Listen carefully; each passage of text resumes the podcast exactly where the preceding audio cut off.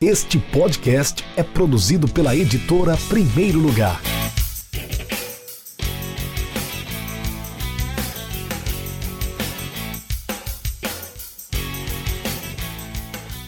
Olá pessoal, olá para você que está acompanhando a editora Primeiro Lugar. Esse é o nosso a nossa live da Primeiro Lugar, o episódio 1 da live da Primeiro Lugar. Você que não conhece a nossa editora, nós somos especializados em literatura esportiva. Estamos aqui no Instagram, no Facebook, no Twitter e também no podcast Café com Editor. Inclusive essa live depois vai ser transportada, nós vamos levar também a live, o áudio, na verdade, né? É transformar a nossa live num episódio de podcast a live da Primeiro Lugar. Para quem não conhece a live da Primeiro Lugar, é, é, essa é a estreia da nossa live, na verdade, né? É o momento que a gente vai ter aqui semanalmente para que a gente possa falar sobre os assuntos que estão sendo destaques no mundo esportivo, né? É um encontro semanal. Meu nome é Rafael Moraes, eu não me apresentei, me desculpem por isso. Eu sou editor da Primeiro Lugar, editor de conteúdo e eu estaria aqui semanalmente para divulgar para vocês as novidades da nossa editora, as novidades sobre os nossos livros, falar também dos principais acontecimentos acontecimentos, como eu falei do mundo esportivo, e também vai ser um momento importante para que a gente possa proporcionar um diálogo, uma aproximação com você, que é o nosso leitor, que é o nosso internauta que acompanha nossas postagens, que é você que acompanha nosso conteúdo no podcast, nos livros, enfim, em todos os nossos meios de comunicação, nossas mídias, né? É o momento de integrar, de entrar em contato com você que é ouvinte, que é leitor, principalmente cliente da editora Primeiro Lugar. E aqui eu vou trazer alguns temas, né? Vários temas relacionados não só à literatura esportiva, como de forma geral. É um momento para falar mais abertamente, é um momento de falar de maneira mais livre do que os outros programas que nós temos. Tem um especialista, né, que é um programa bem fechado num assunto específico. Temos também os drops, que são assuntos que são abordados nos livros.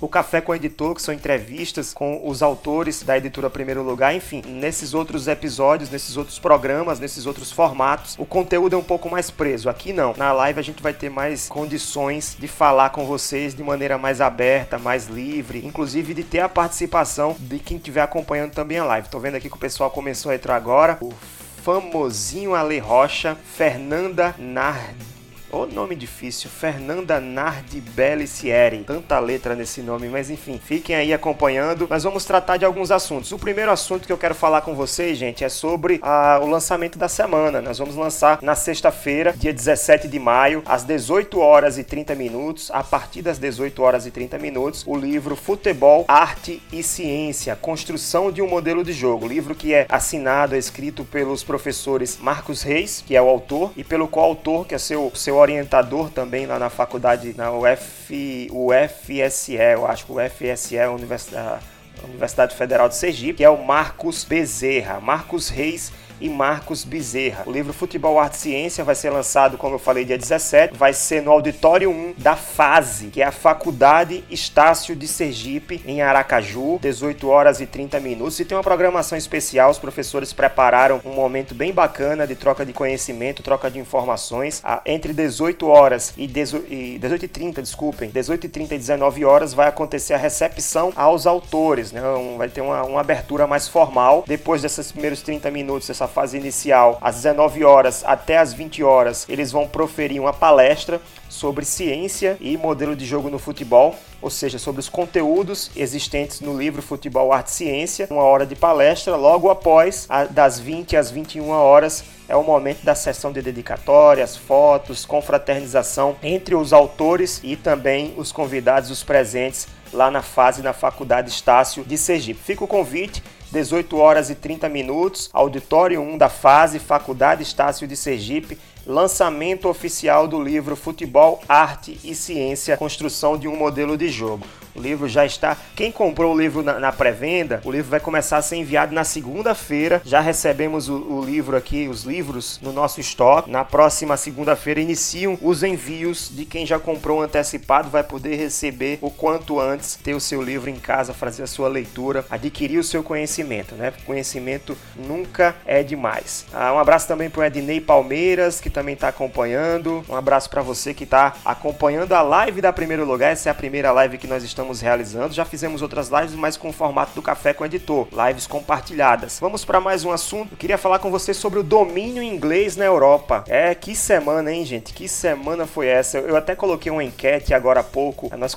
Nós lançamos uma enquete no, no history do nosso Instagram da editora, perguntando se você acreditava nas viradas do Liverpool e do Tottenham no, no meio de semana, nos jogos de volta das semifinais da Champions, né? É, Liverpool e Barcelona. O primeiro jogo havia sido 3 a 0 para o Barcelona e também o jogo entre Ajax, que tava, tá, né? Ainda tá comendo a bola, jogando muita bola, tinha eliminado o atual campeão Real Madrid, vence, é, acabou derrotado na semifinal de virada, estava vencendo por 2 a 0 em casa e tomou a virada de 3 a 2 para a equipe do Tottenham, ou seja, os ingleses estão dominando a Europa. E como a Champions League é, é digamos, a competição de clubes mais disputada em alto a, a mais competitiva do mundo, então podemos dizer que os ingleses estão dominando, estão dominando o planeta do futebol. Não só na Champions, porque nós temos hoje também a final da Europa League entre Chelsea e Arsenal. E o Manchester City do Guardiola, né, está aí quase sendo campeão, quase se sagrando campeão da Premier League, campeão inglês. Acho que a torcida do Manchester, Manchester United deve estar tá bem pé da vida nesse momento, né? Porque é o único que não está conseguindo, não, não, diria conquistas, né? Mas chegar, disputar títulos nessa temporada. Um abraço, Zeca Lemos, lá de Fortaleza, grande Zeca, acompanhando o nosso, a nossa live da Primeiro Lugar. Quiser mandar pergunta, comentário, fica à vontade, Zeca. Inclusive, eu queria saber se você acreditava nas viradas dos ingleses nesse meio de semana pela Champions. A enquete que eu coloquei lá no History tinha duas opções de resposta, né? Vocês, você, acredita, você acreditava nas viradas dos clubes ingleses nas semifinais, aí as, as questões que você podia responder: nunca ou nem morto. Claro que a resposta ficou bem dividida, né? Meio a meio, nunca e nem morto. Acho que ninguém, eu acho que nem a torcida do Liverpool acreditava que conseguiria fazer um 4 a 0 em cima do Barcelona, com o Messi comendo a bola, inclusive, né? O Messi está muito bem na temporada. Eu acredito até que ele consiga conquistar novamente a, a, a, o título de melhor do mundo pela FIFA, porque tá, tá jogando muito, os números números, as estatísticas do Messi. Inclusive, eu quero falar sobre isso depois no nosso podcast, no Café com o Editor. Então, é, eu acho que nem a torcida do Liverpool acreditava mesmo nisso. Inclusive, eu acho até, depois me falem se vocês concordam com isso, que o Vasco vai acabar deixando, perdendo é, é, de ser considerado o time da virada, né? Porque tem tido de virada nos últimos anos, aquele, aquela virada do Barcelona sobre o PSG, agora a virada do Liverpool, a virada do, do Tottenham, a, tem até a virada do América em cima do Fluminense, o pessoal comentou muito essa semana semana. Então o Vasco tá, tá, tá precisando melhorar, tá precisando voltar a ser o time da virada. A Luciane Fernandes acabou, entrar aqui, acabou de entrar também. Zara Techello, ele mandou uma carinha sorrindo. Eu acho que ele tá sorrindo aí da piada do Vasco, né? O Vasco vai deixar de ser o time da virada. Enfim, continuar falando sobre essa, esses jogos do meio de semana, né? Eu acho que os clubes. Estou lendo, na verdade, no livro Noites Europeias, da editora Korn. É, nós estamos voltando ao que acontecia no século passado. Não sei se vocês lembram, mas foi na Inglaterra que o futebol ele surgiu e se desenvolveu com mais ênfase, né, no início, no final do, do século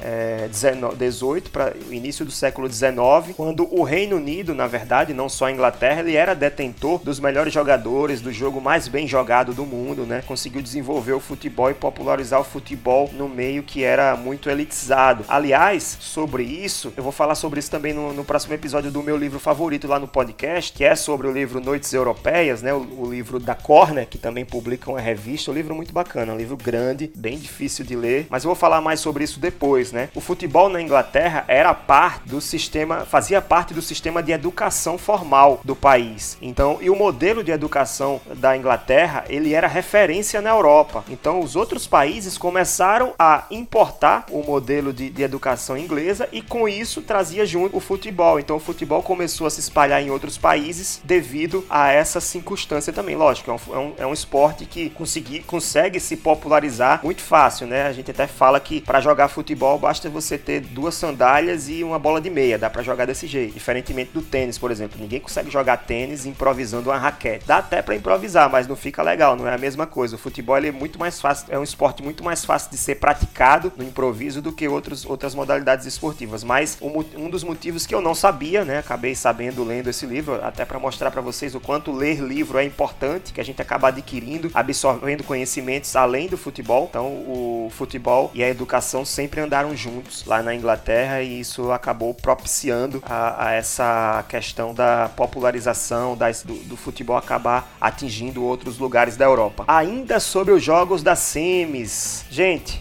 as semifinais da Champions, né? E o Lucas Moura, cara, que foi isso, hein? Lucas Moura, ex-São Paulo, o bíblico, Lucas o bíblico. Quem chama ele assim é o Diego Breno, que é, é coautor do Adeus Copa, um dos nossos livros, São Paulino, e ele falou que quem na verdade, quem é, criou esse apelido pro Lucas foi o Dr. Cata Preta, que é um doutor, é conhecido como Doutor São Paulo, tão fanático pelo São Paulo que ele é. Ele chama, ele, segundo eles, né? Vou falar eles porque foi o Diego Breno que me repassou essa informação. O Lucas evangeliza em campo com seus dribles, por isso que ele é o Lucas o bíblico. Mas eu prefiro chamar de Marcelinho mesmo, né? Foi quando ele surgiu no futebol, pela, quando ele se tornou profissional no São Paulo, ele era conhecido como Marcelinho, pela semelhança física com o Marcelinho Carioca, que jogou no Corinthians, jogou no Flamengo, né? O Lucas, o futebol também é parecido, né? Apesar de que o Lucas joga muito mais pela ponta, mas são dois craques, dois jogadores excepcionais do futebol brasileiro e agora o Lucas a nível mundial começando a ser protagonista, o que ele não conseguiu ser no PSG. Inclusive eu fiz uma pergunta agora no Instagram, no, no History, por que que o Lucas Moura não conseguiu se firmar no PSG? Ele chegou inclusive antes do Neymar, se eu não me engano, e também não conseguiu se firmar na seleção brasileira. Desde antes da Copa de 2014 ele foi convocado, jogou a Copa das Confederações, não consegue se firmar na seleção. Eu até pesquisei e concordo com duas, duas hipóteses. Concorrência, né? Na posição, na função que o Lucas faz em campo, ele, é, ele joga muito mais pelas pontas, é um meia que joga pelas pontas. É, o Lucas tem o William, Douglas Costa, Felipe Coutinho, o próprio Neymar também pode jogar nessa função. Ou seja, é, o Brasil possui uma, uma fartura muito grande de jogadores na mesma função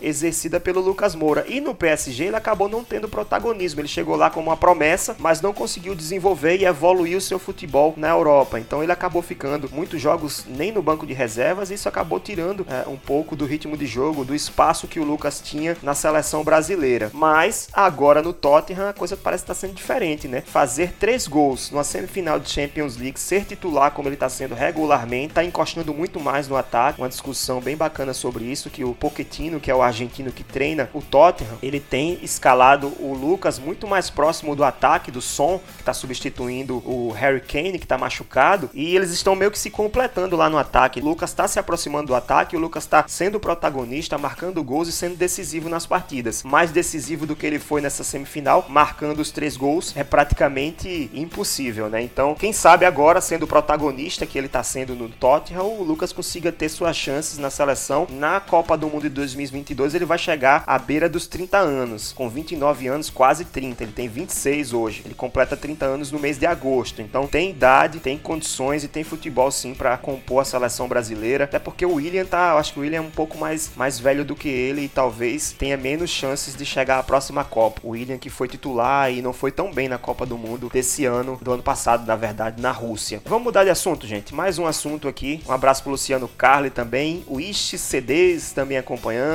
a nossa live. Nós estamos finalizando mais dois livros, gente. Mais dois livros estão em fase final de diagramação. É a última fase. A gente também faz revisões antes de, de mandar para impressão, mas é a fase final, a reta final, para que a gente possa mandar o livro para gráfica e aí sim marcar os eventos de lançamento. Os livros são o Fabiano Paredão, que é o livro 3 da coleção Grandes Cracks RN. Nós temos o livro 1, que é o Ivão Terrível, o livro 2, que é o Moura, o Príncipe Negro, e o livro 3 será Fabiano, o Paredão. Para quem não lembra de Fabiano, jogou no Fortaleza, é o herói do Tetra, jogou no América de Natal, jogou no Remo, Náutico e também no interior de São Paulo. Ele começou sua carreira profissional no Santos, onde na época de Edinho, na época que tinha o, o, Zete, né? Então ele tem uma, uma, história muito bonita no futebol e nós vamos contar desse livro do Tiago Menezes, que é um jornalista aqui de Natal. O outro livro é o Vida de Treinador, Crônicas e Reflexões sobre Pedagogia do Esporte, um livro sobre pedagogia do esporte, lógico, o nome diz isso, né? Mas bem diferente. Ele primeiro ele traz crônicas, uma parte mais lúdica, para depois discutir a parte técnica, a parte acadêmica da história. O livro é do professor Lucas Leonardo, que ele mora hoje em Goiânia, mas ele é formado na Unicamp. Ah, o livro,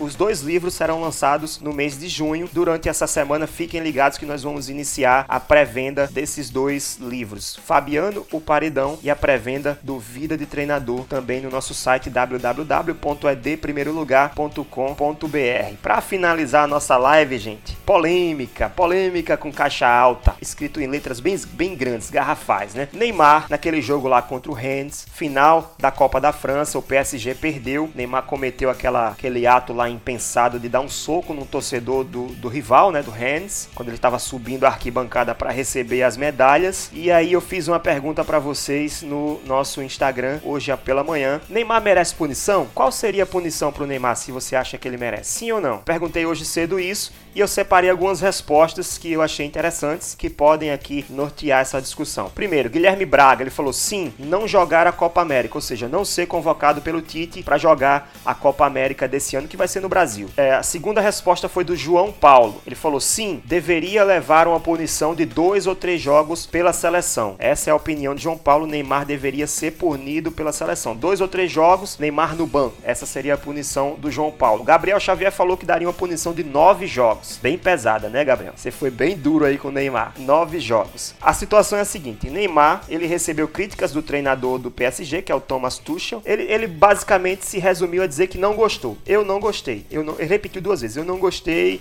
Enfim, foi bem superficial. Acho que o, o, treinador do PSG é o que menos tem, menos que menos tem autoridade ali para poder punir o Neymar, né, nessa situação. A Federação Francesa de Futebol divulgou uma punição para ele, três jogos de punição. Então, o que acontece é que o PSG anunciou que vai recorrer, vai se defender, defender o Neymar, na verdade, e tentar, se não eliminar essa punição, mas reduzir essa suspensão de três jogos. Ou seja, tá na cara que o PSG não vai punir o Neymar. O PSG não vai fazer nada. E aí eu trago a minha opinião também sobre essa situação. Não sei se vocês vão concordar. Tem que primeira questão, a punição mais severa tem que vir do PSG, gente. O ato de indisciplina foi usando a camisa do PSG, não foi na seleção brasileira. O segunda questão, Neymar nunca cometeu indisciplina na seleção brasileira. Muito pelo contrário, ele é querido pelos jogadores no vestiário da seleção brasileira. Neymar é unanimidade. Inclusive, ele é o jogador mais importante no sistema, no sistema de jogo, no modelo de jogo do nosso treinador Tite, né? Ele é um jogador importante, nível de importância muito alto. 3.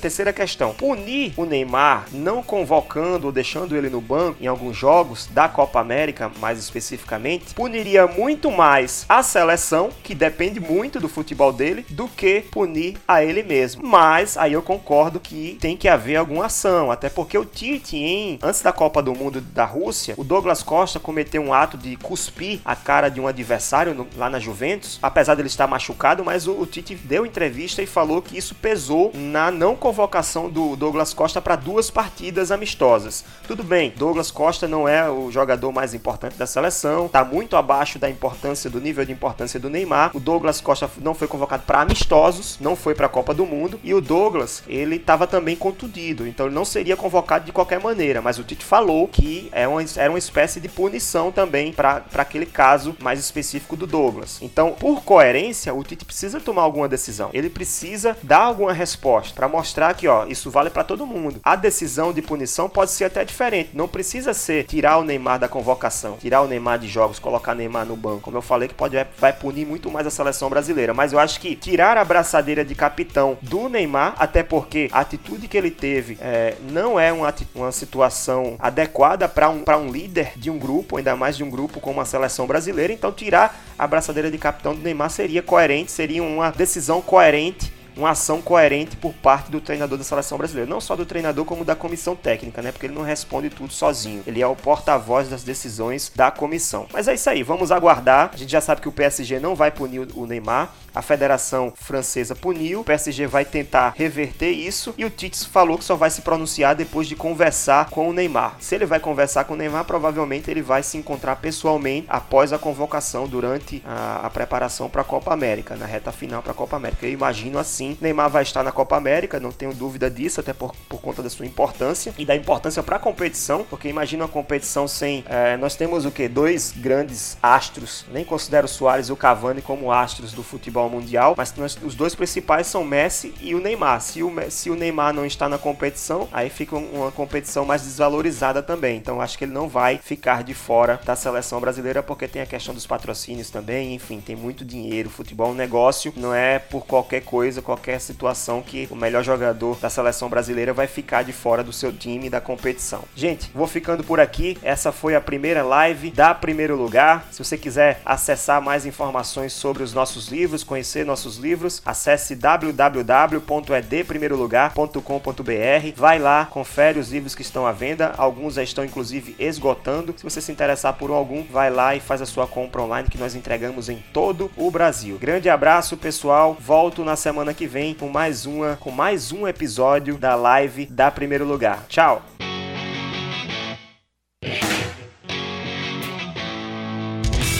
Acesse www.edprimeirolugar.com.br e conheça nossos livros.